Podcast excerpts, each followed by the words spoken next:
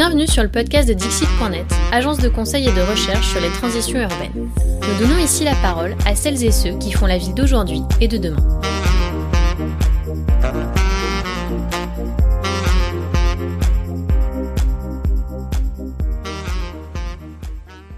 Bonjour, mon nom est Sylvain Grisot, je suis urbaniste et fondateur de Dixit.net. Alors, je suis particulièrement heureux d'échanger aujourd'hui avec Noémie Aubron et David Habitant. Alors, Noémie, tu es directrice générale chez 15 Marches, c'est bien ça? C'est ça, oui. Voilà, mais aussi, aussi auteur de la newsletter La Mutante, qui pense les futurs à travers la fiction, avec les guillemets. Euh, David, tu es rédacteur en chef chez Thema.archi. Je ne sais pas comment, comment tu dis, Thema Archi. Exactement comme ça, Thema.archi, c'est très bien. Voilà. Un magazine web qui parle d'architecture, voilà qui parle d'architecture et de ville. Et puis tout l'été, on retrouve ton émission Les choses de la ville sur France Inter. Mais on mettra bien entendu tous les liens dans les commentaires de, l'émission. Alors tous les deux, vous utilisez le récit et la fiction pour parler, alors soit du présent, soit du futur, ça dépend. Euh, Noémie, tu utilises notamment la fiction pour parler du futur à la fois dans tes activités de conseil et ta newsletter. Et puis David, tu es donc journaliste et la mise en récit, on, en parlait, euh, on en parlait hier, fait aussi partie de ta pratique euh, pour parler du présent.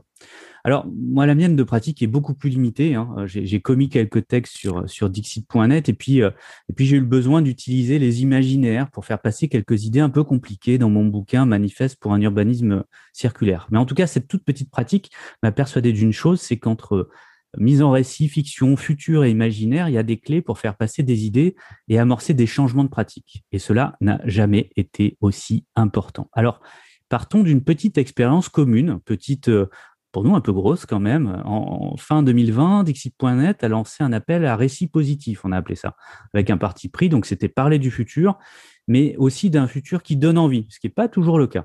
Alors l'intro, c'était ça. Certains inventent le présent à coup de fake news, d'autres rêvent de leur petit effondrement perso. Nous, on aime imaginer collectivement des futurs qui donnent envie d'agir. Alors, on a eu une vingtaine de, textes. Euh, c'était assez passionnant à, à, lire, à analyser, à, comprendre. On en a sélectionné cinq que vous pouvez lire sur, euh, sur dixit.net euh, avec, avec un, comité de lecture.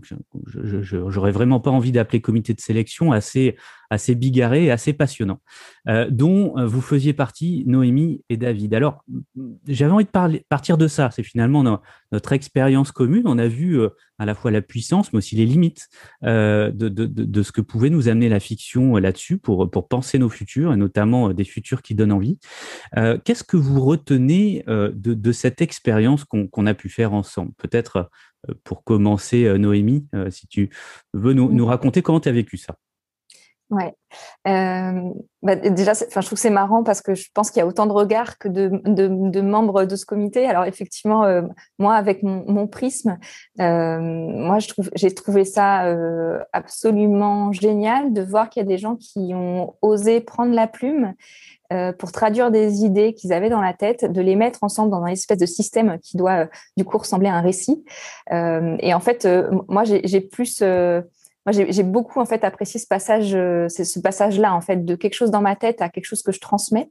Euh, et, et, du coup, euh, euh, enfin, on, on, avait beaucoup de discussions sur effectivement ce sujet de euh, est-ce que est-ce que tout le monde ou pas peut écrire ce genre de récit?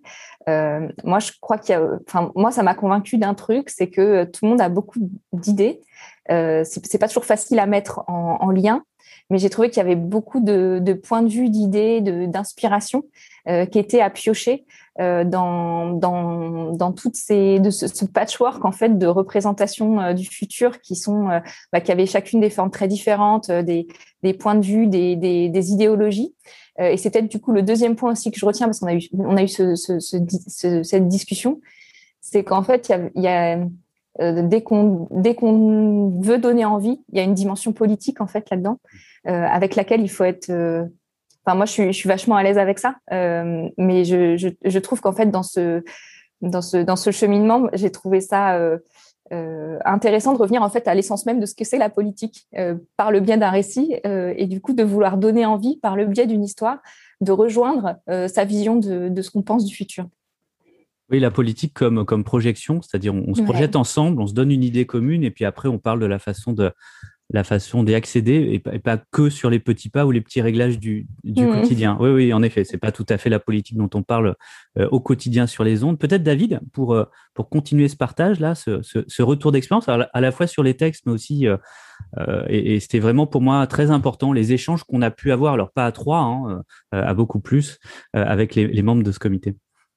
Euh, j'aime bien ce que, ce que je viens d'entendre de la part de, de, Noémie parce que, parce que je, je, j'adhère complètement à ce qui a été dit. Euh, alors euh, d'abord sur la question de la diversité des points de vue, la diversité des, des formes et, et de, du, du, grand nombre d'idées, c'était très foisonnant tout ça. Et en même temps, j'étais pas forcément surpris, mais en tout cas j'ai, vraiment voulu euh, faire attention à, à, aussi tout le tronc commun qui se, qui se dégage de tout ça. Et euh, bon, on va avoir peut-être l'occasion d'en discuter euh, à l'occasion de notre euh, d'échange, mais c'est vrai que euh, il y a souvent cette idée, bien sûr, quand, quand enfin, à partir du moment où on parle d'un futur euh, souhaitable, il y a toujours des, des, thèmes qui reviennent. Et voilà, j'ai trouvé ça intéressant de, de, se rendre compte de combien en fait ce futur nous parlait d'aujourd'hui, de, de, nos envies d'aujourd'hui. Et, mmh. et c'était et, et d'ailleurs le, le, regard on en a euh, aujourd'hui aujourd'hui par rapport à il y a six mois quand on a lu les textes, il est déjà différent et, ça aussi je trouve ça euh, assez intéressant. Donc, euh, donc voilà, sur cette question de la diversité des points de vue, qui est effectivement tout à fait vérifiée et même dans les cinq textes, déjà dans les seuls cinq textes lauréats par rapport à par rapport à voilà cette diversité de points de vue, elle, montre aussi une grande ça raconte aussi beaucoup de choses de, notre époque d'aujourd'hui. Mais aussi le deuxième point, et là encore, euh, pour compléter ce que, dit à l'instant euh, euh Noémie sur euh, voilà le, cette volonté de donner envie qui amène forcément un texte un petit peu politique, évidemment.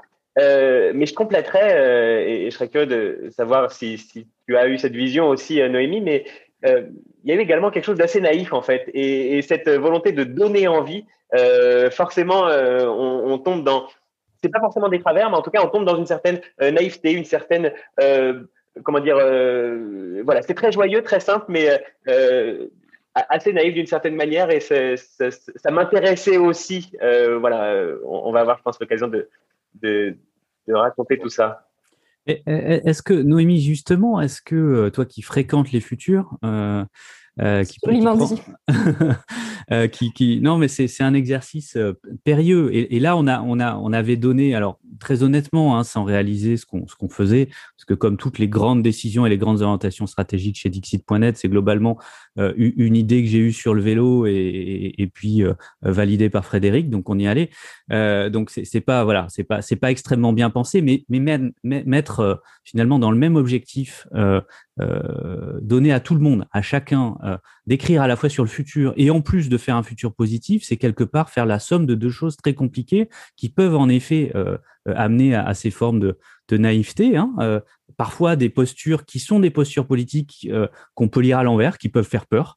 on a eu des choses comme ça, hein, certains textes bienveillants, mais qui pour autant finalement nous proposaient des choses dont on voyait déjà les dérives, les dérives amorcées. Pourquoi est-ce que c'est si difficile, non seulement d'écrire le futur ou d'imaginer un futur sans naïveté, mais, mais en plus c'est si difficile d'écrire un futur positif euh, enfin, je, je, te rejoins. Alors déjà, euh, je trouve que c'est difficile parce que le mot positif, euh, c'est un, un, mot qui est, euh, qui, qui est peut-être un peu vide aussi parce que du coup, c'est très, très normatif, c'est lié à des valeurs. Euh, c'est plus une, c'est une sorte d'intention plus qu'une, plus qu'une direction. Et donc du coup, je trouve que tu vois, avec le recul, je me dis, on n'a peut-être pas choisi le, le, le, bon, le bon mot ou le, beau, le bon véhicule. Euh, en tout cas, moi, c'est un, on va dire, c'est un espace d'écriture que je situe, euh, enfin, qui est plus, qui se construit plus en négation de, de l'utopie et de la dystopie. C'est pas l'utopie, c'est pas la dystopie. je me souviens, on avait la, la, discussion. Je te disais, moi, je trouve que écrire de la dystopie, euh, c'est très facile. Euh, écrire de l'utopie, c'est un peu plus difficile, mais pas forcément. Euh, en fait, pour moi, il y, a ce champ qui est au milieu, euh, qui, est, qui, qui, est, le champ euh, qui est le, qui est le plus compliqué, mais qui est en même temps le plus, le plus intéressant et le plus, le plus, le plus le plus porteur en fait d'action, c'est celui qui peut ressembler, qui, qui, est crédible, qui est probable euh, et qui porte du coup, euh, enfin pour moi les euh, des qui pose des questions, tu vois. Et, et, du coup derrière ce mot positif, moi je mets ça, tu vois, c'est cet, cet, espace où en fait on, on se dit bah peut-être que j'aimerais bien y aller mais j'ai quand même j'ai des questions j'ai ça, me pose de ça me pose des ça me met des doutes sur est-ce que c'est ça qu'il faut faire ou pas. Et, et, du coup je trouve que c'est difficile parce qu'en fait il faut que ce soit crédible. Euh, il y, a, y a aussi une dimension euh, qu'on n'a pas vue je crois dans les récits parce que et, et qui n'est pas forcément évidente à construire que je crois euh, pourquoi est-ce qu'on en est arrivé là. Et, et souvent en fait euh, même si tu arrives à une situation qui a l'air euh, désirable, il y a tout un champ de conflit avant euh, qui, je crois, est, nécessaire aussi de décrire pour dire qu'en fait, effectivement, malgré tout, il y, a, une sorte d'équilibre qui se recrée mais suite à, un certain nombre d'affrontements, de conflits, de camps, de tensions, et tout ça en fait, on, l'occulte en se disant bah peut-être que ça va, ça, ça c'est pas dans le champ de ce qui donne envie, alors qu'en fait, c'est bien la résolution d'un problème qui a amené à une, à une, situation qui donne envie. Et donc du coup, tout ce cheminement là, c'est pour moi c'est là où en fait il et euh, devrait se concentrer en fait le, le cœur de l'écriture, c'est quel problème on a voulu résoudre, quelles oppositions on a eues euh, au sein de cette société future euh, possible, et, et, du coup, bah, quelle est le, la meilleure solution, la solution optimale qu'on a trouvée collectivement, mais du coup avec des compromis, des voilà. Et, et, du coup, enfin moi c'est comme ça que je définirais le sujet.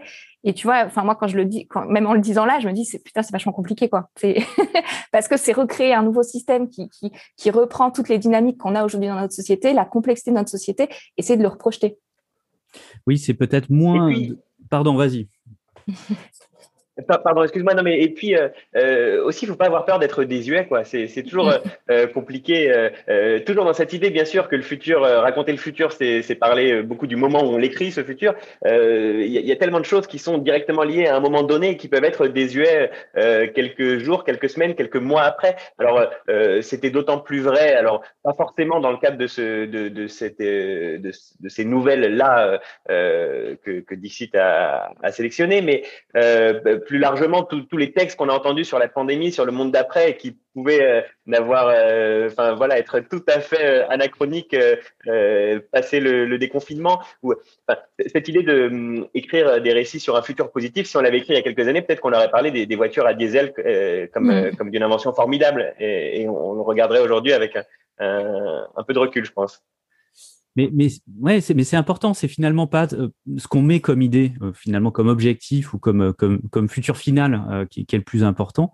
Mais mais le chemin, hein, le cheminement. Alors ça demandait sans doute plus que quelques milliers de caractères hein, pour pour raconter comment on arrive à à ce futur. Mais mais oui, au-delà de l'objectif, c'est quel cheminement euh, nous permet d'avancer. Et c'est là où on retrouve hein, euh, un, un, des éléments de discussion euh, qu'on a pu avoir dans le cadre de, de ces échanges dans le jury. Hein, c'est à la fois parler des qualités ou des défauts d'ailleurs littéraires de ces textes, parce que ça reste voilà une fiction, ça reste un objet littéraire aussi.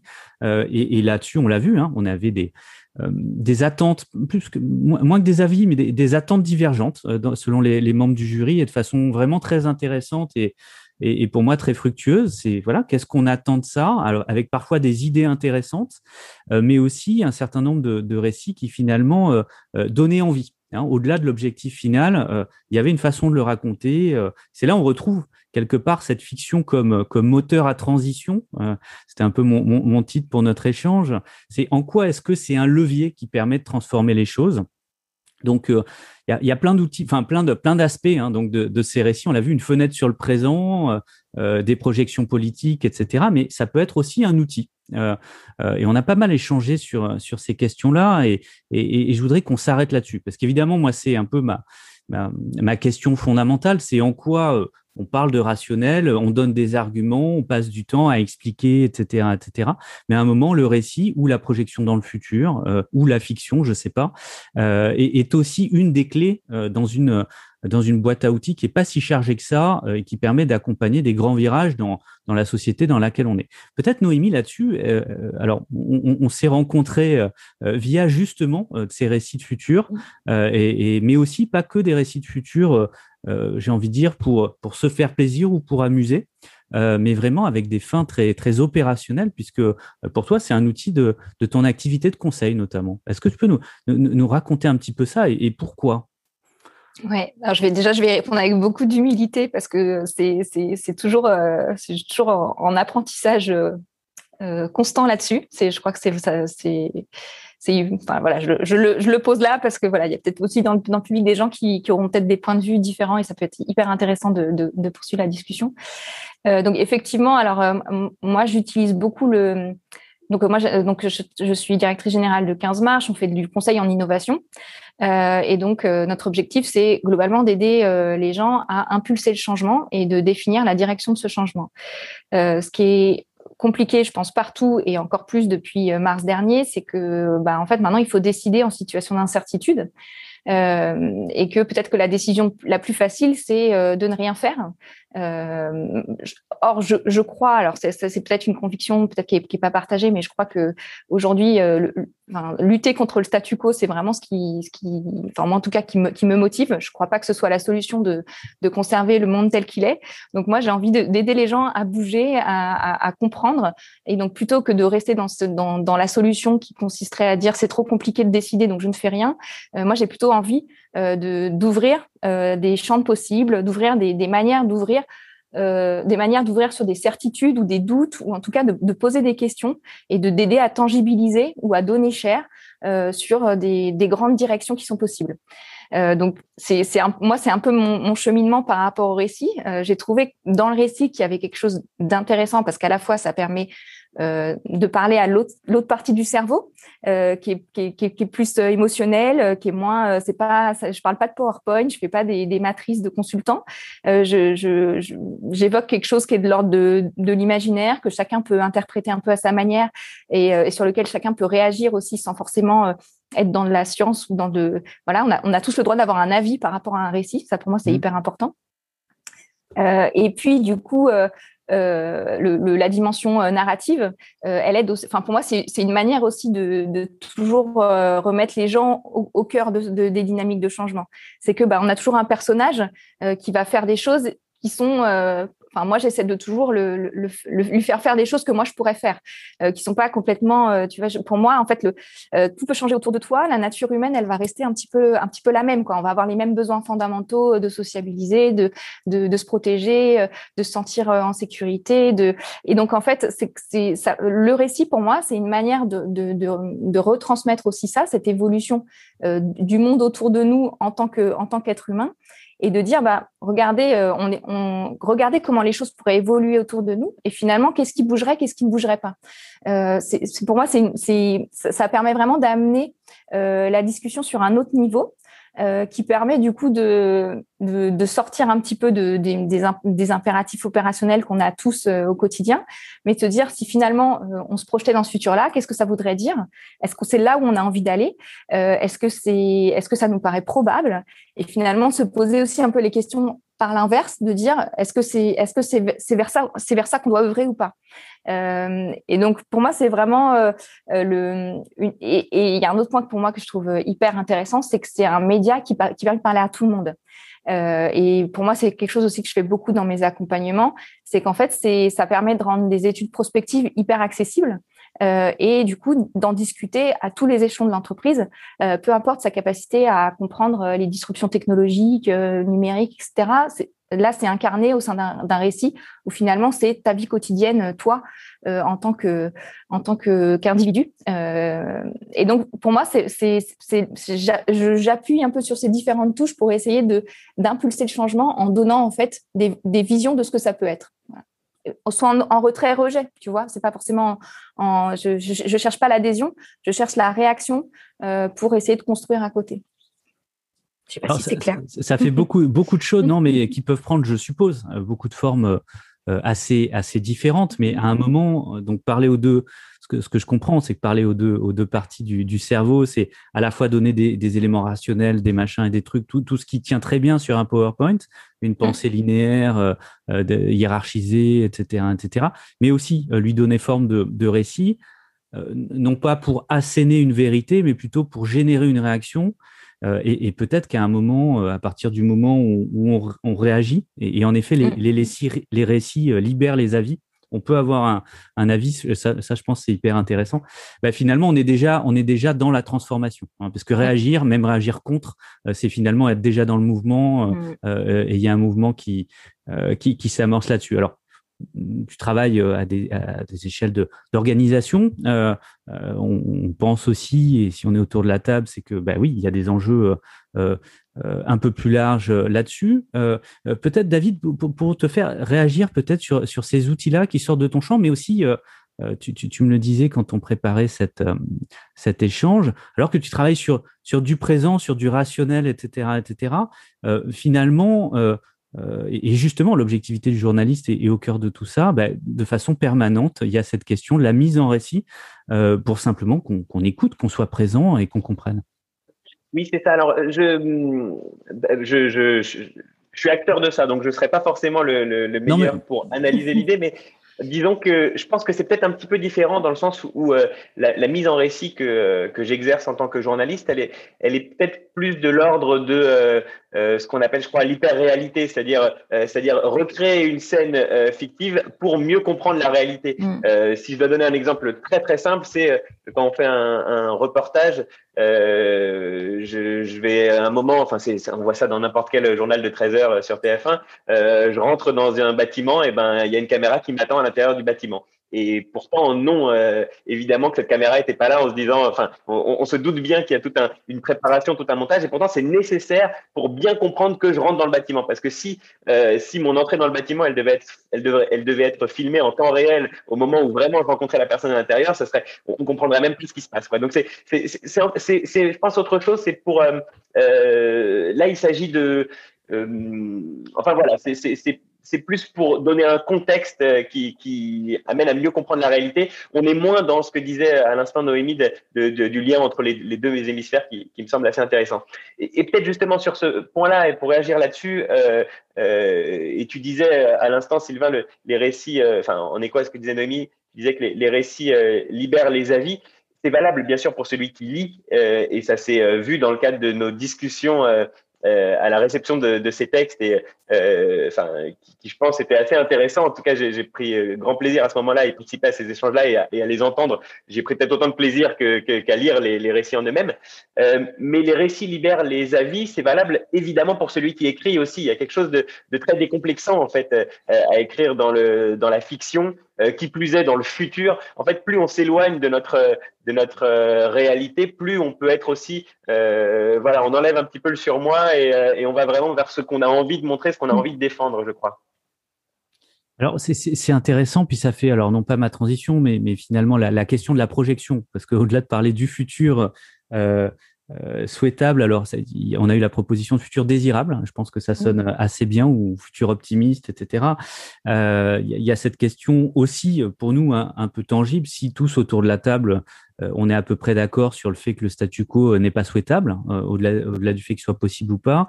Euh, comment est-ce qu'on mobilise ces outils-là aussi, et pas que les outils de la rationalité, pas que les rapports du GIEC, pour finalement faire pencher la balance et faire et faire changer les changer les pratiques? Alors, on, essaie un peu tous à notre niveau, mais mais voilà, si quelque part on, admet dans le pays de Descartes, dans, dans une ambiance bien bien rationnelle, que qu'on ne parle pas euh, qu'à des, des hommes rationnels et économiques, hein, euh, et, et qu'on a une grande diversité de femmes et d'hommes partout, et qu'il faut qu'on parle à ces deux lobes du cerveau. Euh, comment on fait? Comment est-ce qu'on saisit ça à la fois comme acteur de la transition? Comment est-ce qu'il faut démocratiser pour le coup l'usage de de la fiction, l'usage des récits Est-ce qu'il faut euh, quelque part euh, ouvrir le droit d'écrire des futurs à, à d'autres que les politiques et, les prospectivistes? Euh, Qu'est-ce qu'on fait de tout ça? Comment est-ce qu'on essaie de le mobiliser dans notre vie quotidienne, dans notre action personnelle, dans notre action professionnelle, etc., etc. Je vous jette ça et puis. Peut-être parce que peut-être parce que je ne saurais pas exactement répondre à cette question, je veux bien me lancer comme ça, je, fais un tout petit biais pour, pour, pour, évoquer. Euh, Et tu euh, jettes la, la, patate à, Noémie, bravo. non, mais c'est peut-être juste une limite de ça avant de, avant, de, avant de pouvoir y répondre. Et je pense que Noémie, euh, dont c'est le cœur de l'activité, saura bien mieux répondre que moi. Mais peut-être la, la, limite, commençons par une limite, une fois n'est pas coutume, la, limite aussi de ces récits, euh, on se pose tout de même la question de savoir de quelle manière il euh, raconte une volonté profonde euh, de l'auteur, de quelle manière ils arrivent vraiment à transmettre une idée, ou alors de quelle manière est-ce qu'ils ne sont parfois que la caisse de résonance de, ce qu'on entend autour de nous. Et c'est une question que je me suis posée très sincèrement, hein, sans, sans, aucunement en avoir la, réponse, mais je me suis posé très sincèrement à la lecture de ces textes-là, qui arrivaient à un moment euh, l'an dernier où on avait entendu aussi beaucoup de, de, contenu euh, euh conçu, euh, enfin réfléchi à partir du confinement euh, dans, dans, différentes formes, et, et, et, on avait tout un tas de thèmes qui revenaient, et j'en prends un au hasard, et, et pardon pour la digression, mais voilà, c'est pour bien illustrer la place de la nature qui, qui est omniprésente dans le cadre des, des récits de,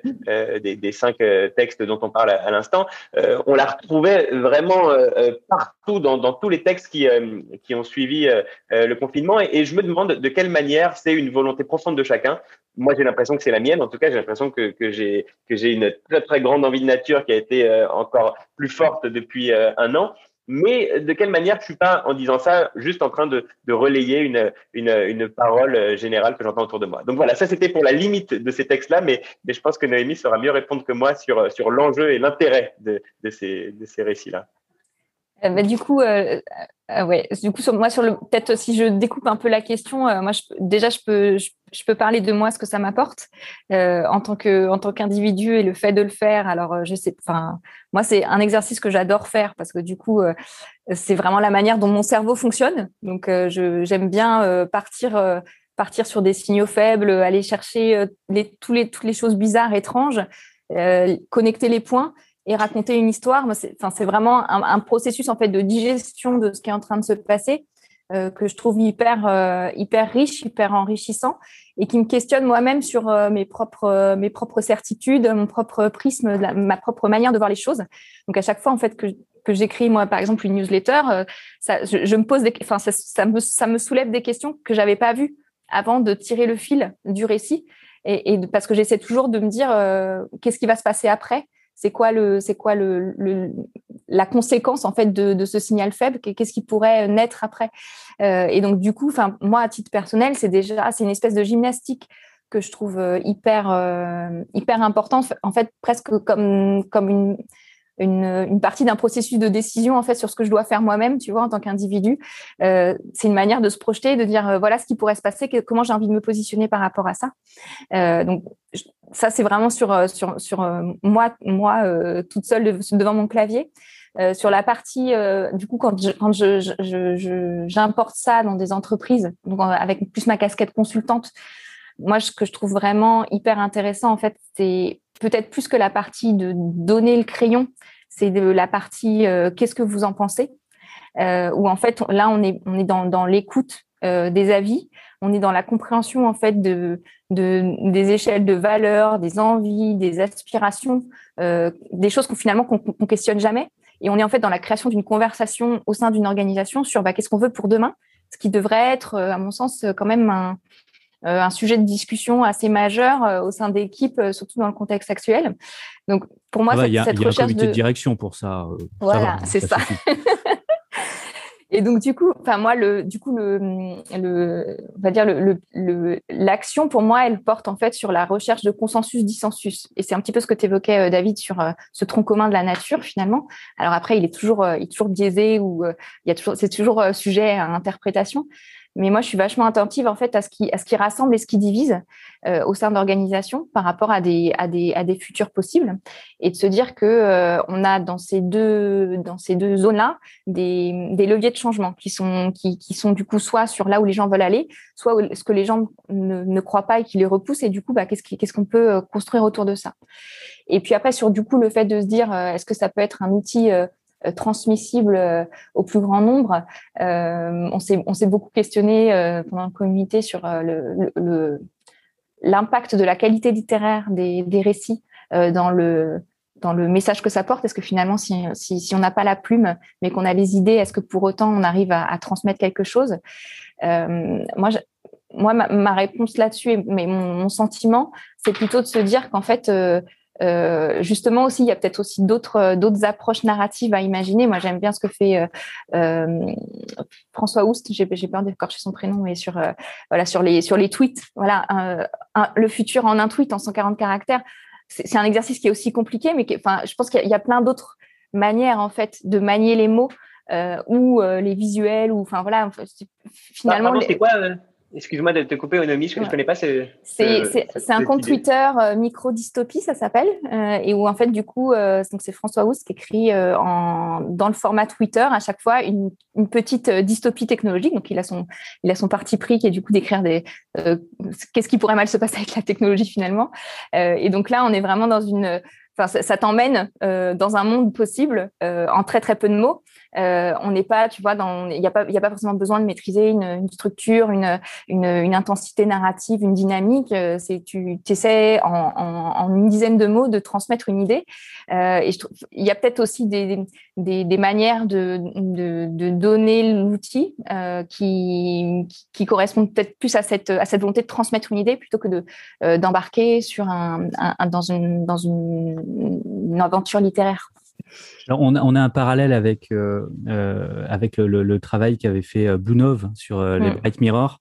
on a eu l'occasion, nous, d'en animer un certain nombre avec, différents publics, mais, mais il y a cette idée de faire écrire par des gens normaux, c'est-à-dire des gens qui n'écrivent pas euh, euh, de la science-fiction au quotidien, comme certains, de faire écrire en groupe une petite nouvelle. et c'est des modes d'animation qui sont extrêmement rythmés, etc., où il y a énormément de limites, mais in fine, on a des groupes qui arrivent à écrire des choses, déjà qui, qui, se montrent et qui, qui, comprennent qu'ils peuvent écrire, qu'ils peuvent prendre le mmh. crayon, qui peuvent le faire en plus collectivement, qui peuvent le montrer à d'autres et le faire lire. Euh, et après, il y a un des intérêts aussi euh, euh, dont, tu parlais, David, c'est que quelque part, c'est aussi une fenêtre sur le présent. Euh, tout ça, tous ces imaginaires collectés au, même moment, c'est à un moment non pas représentatif, mais en tout cas, ça nous donne un, point de vue sur, euh, le présent d'aujourd'hui. Alors, euh, peut-être pour, avancer sur ces points-là, on voit bien qu'on a aussi des, outils, des méthodes et donc de l'apprentissage. Aujourd'hui, il y a très peu d'endroits où on apprend à utiliser ces outils-là, où, justement on intègre le fait qu'à un moment, euh, parler à une équipe, parler à un groupe, c'est aussi travailler les imaginaires, c'est aussi utiliser les récits pour, euh, euh, pour avancer. Donc, ça, ça, doit faire sans doute partie d'une façon ou d'une autre de la, de la caisse à outils, pas que du cadre sup de grandes entreprises au CAC 40, mais globalement du citoyen, du citoyen de demain. En tout cas, si on veut qu'il y ait un demain souhaitable ou désirable, comme comme c'était comme c'était proposé. comment on fait pour ça?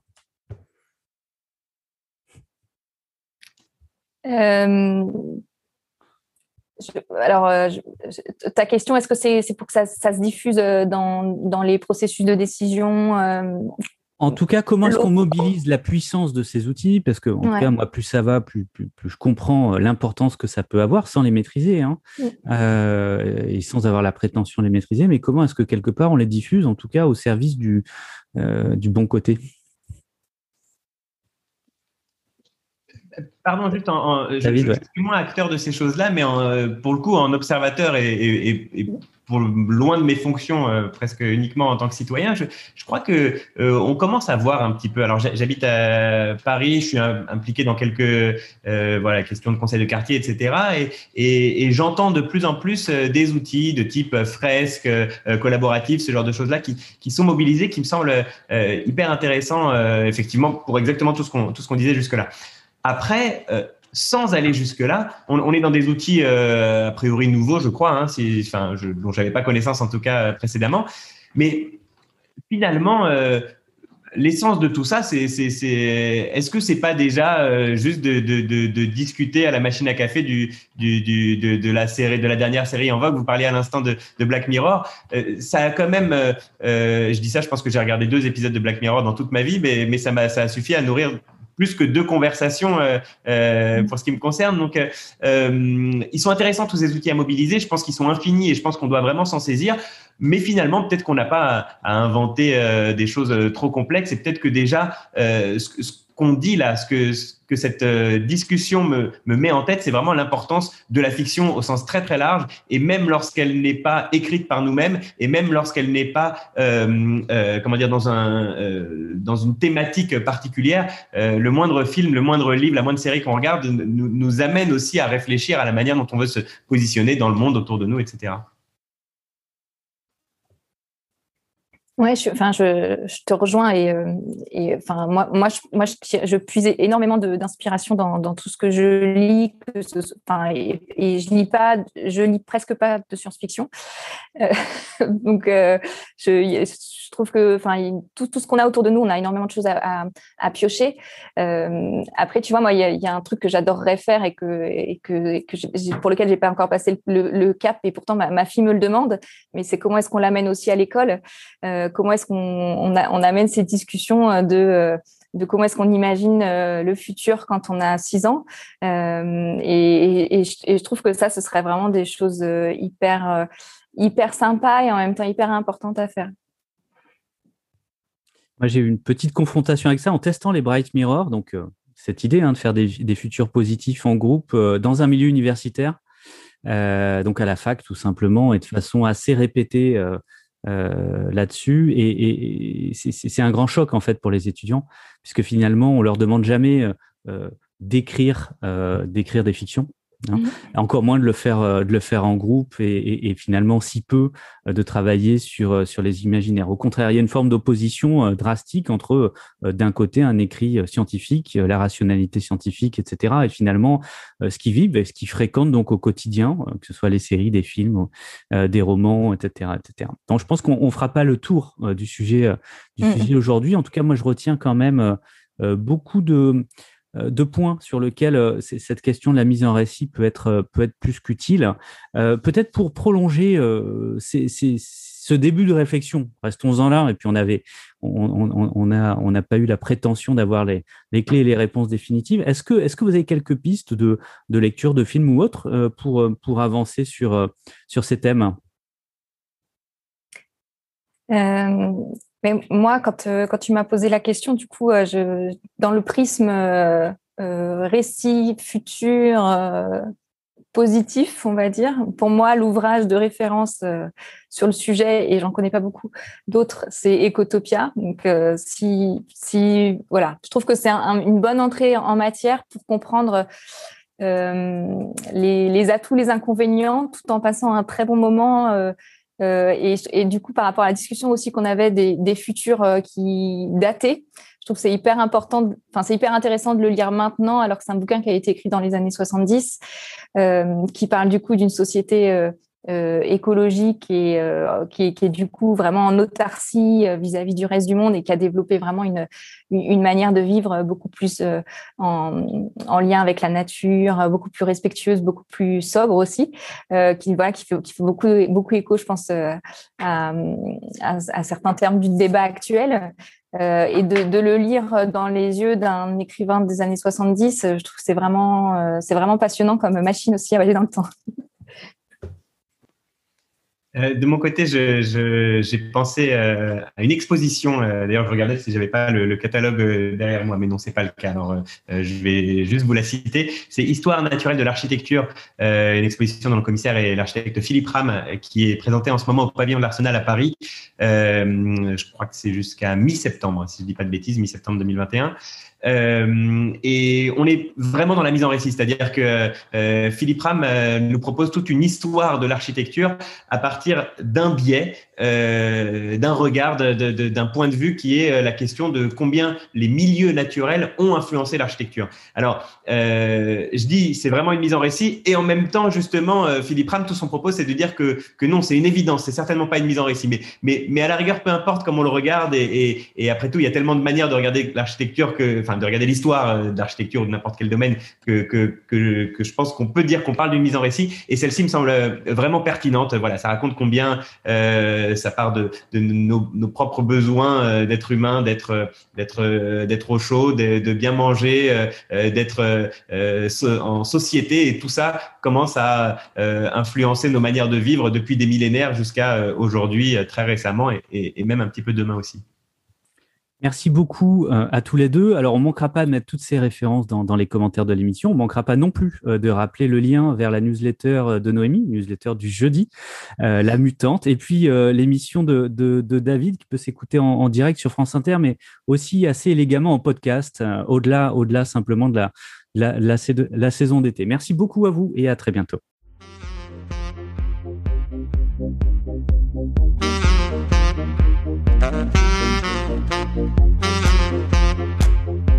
Merci pour votre écoute. N'hésitez pas à vous abonner à notre newsletter sur dixit.net newsletter et à bientôt pour une nouvelle rencontre avec celles et ceux qui font la ville d'aujourd'hui et de demain.